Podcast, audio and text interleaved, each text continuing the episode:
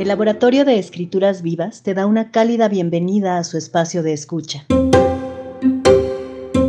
Aquí compartimos algunos de los saberes generados y socializados en este proyecto autogestivo a cargo de Alejandra M. Vázquez.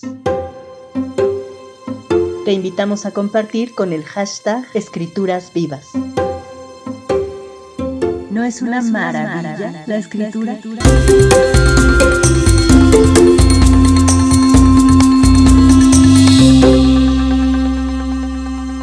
Episodio 18. En esta ocasión escucharemos la lectura del ensayo titulado El libro, un ente vivo, en voz de su autora, Erika Telles. Este texto es parte de las exploraciones ejercidas durante el cuarto ciclo del Laboratorio de Escrituras Vivas, que se convidó de septiembre 2021 a enero 2022 en la plataforma Patreon. Que lo disfruten. La mayoría de las veces, la escritura ha manifestado una imperiosa necesidad hacia la fijeza, siempre dependiente de un soporte material.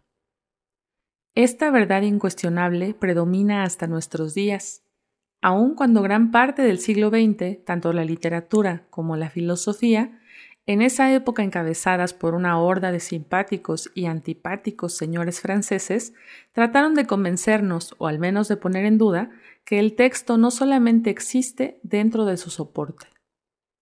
Sin embargo, ni el más lúcido de los postestructuralistas dedicó reflexión alguna al espécimen atípico al que me referiré aquí.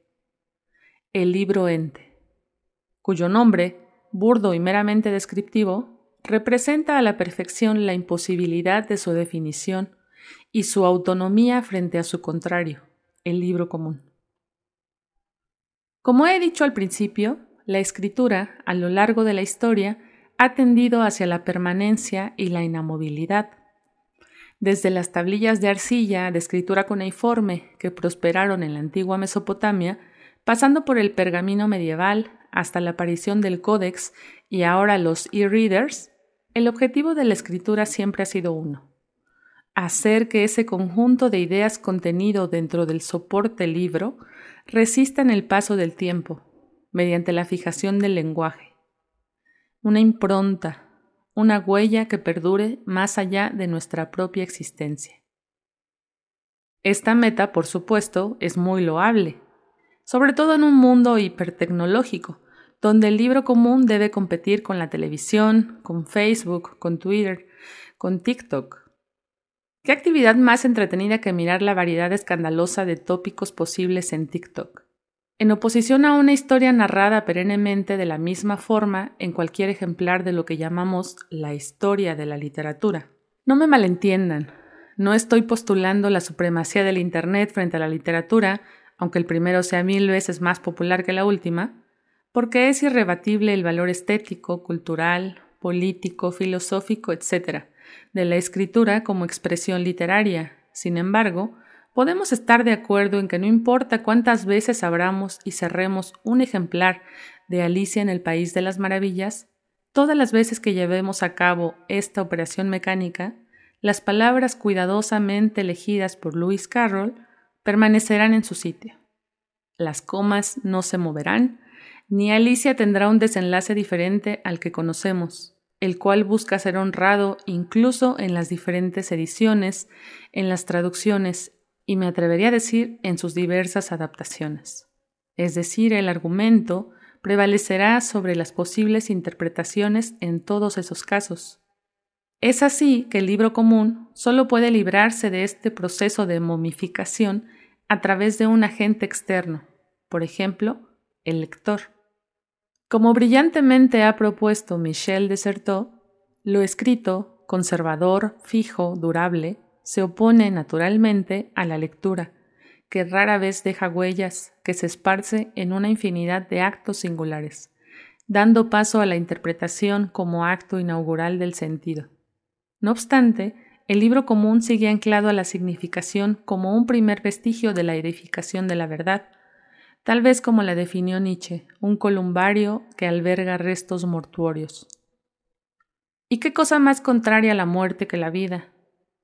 Esa es la pulsión vital que encarna el libro ente, un libro cuya existencia no puede ser negada ni comprendida, pero que no deja de ser fascinante, un libro que no depende de la lectura, es más, que se resiste a ser leído. ¿Es acaso el libro ente el fin de la escritura como la conocemos? No lo sé, pero de ser así, qué emocionante. La historia y el origen del libro ente no están del todo claros. Hay que decirlo, sin embargo, existen dos teorías consensuadas al respecto. Por un lado, la teoría más difundida señala que los primeros avistamientos del libro ente tuvieron lugar en la Academia de Atenas, hacia el año 392 después de Cristo. Las formas escriturales primigenias de este libro ente rudimentario fueron las conferencias platónicas, pero también figuran algunos apuntes al respecto en la poética de Aristóteles, lo cual confirmaría su marcada filiación oral y su afinidad con la multiplicidad de registros, de modo que también puede adivinarse de dónde provino la idea de la polifonía que siglos después desarrollaría el ruso Bakhtin. Por otro lado, una segunda teoría ubica el origen del libro ente en el Oriente Medio, hacia el siglo XV. Quienes se han dedicado al estudio de esta hipótesis afirman que el primer libro ente fue constituido a partir de un trozo de la tabla de Moisés que cayó en las profundidades del Mar Rojo, cuando éste lo partió en dos y que eventualmente llegó al mar Adriático hasta ser arrastrado a la costa de la actual Croacia, hasta que, quince siglos más tarde, fue recogido por unos comerciantes judíos de entre un montón de baratijas en un mercado. Dichos comerciantes llevaron ese pequeño trozo a la sinagoga sefardí de Dubrovnik intuyendo su inquietante valor, donde el trozo finalmente se convirtió en el primer ejemplar de un libro ente, el cual se mantuvo escondido junto a un ejemplar de la Torá y otros objetos valiosos durante la Segunda Guerra Mundial. De ser cierta esta teoría, cobraría sentido la imperiosa poesía y musicalidad que alcanza a vislumbrarse al abrir las páginas de un libro ente, para perderse después tras haberla cerrado. Luego de esta breve revisión histórica, es preciso explicar que la vitalidad del libro ente radica en su independencia y voluntad. En oposición a las sospechas de Jorge Luis Borges, cuando declaraba yo solía maravillarme de que las letras de un volumen cerrado no se mezclaran y perdieran en el decurso de la noche. En el libro ente pasa todo lo contrario. Cada vez que se abren las páginas del libro ente, se presenta el lenguaje en su vívida expresión. Es verdad que pueden alcanzar a leerse los atisbos de una historia, tal vez se reconozca la huella de un poema o una obra de teatro, pero eso no se mantiene.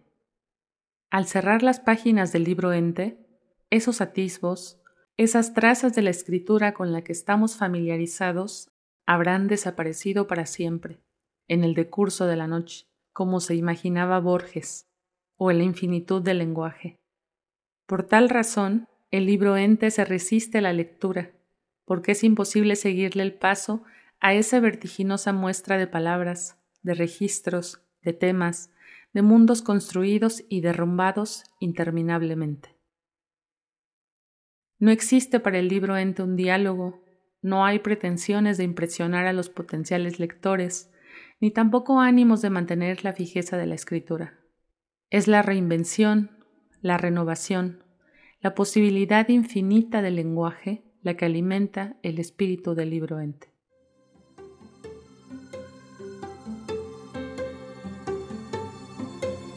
Puedes enviar tus comentarios al correo labescrituras.gmail.com. Muchas gracias por escuchar. Hasta la próxima.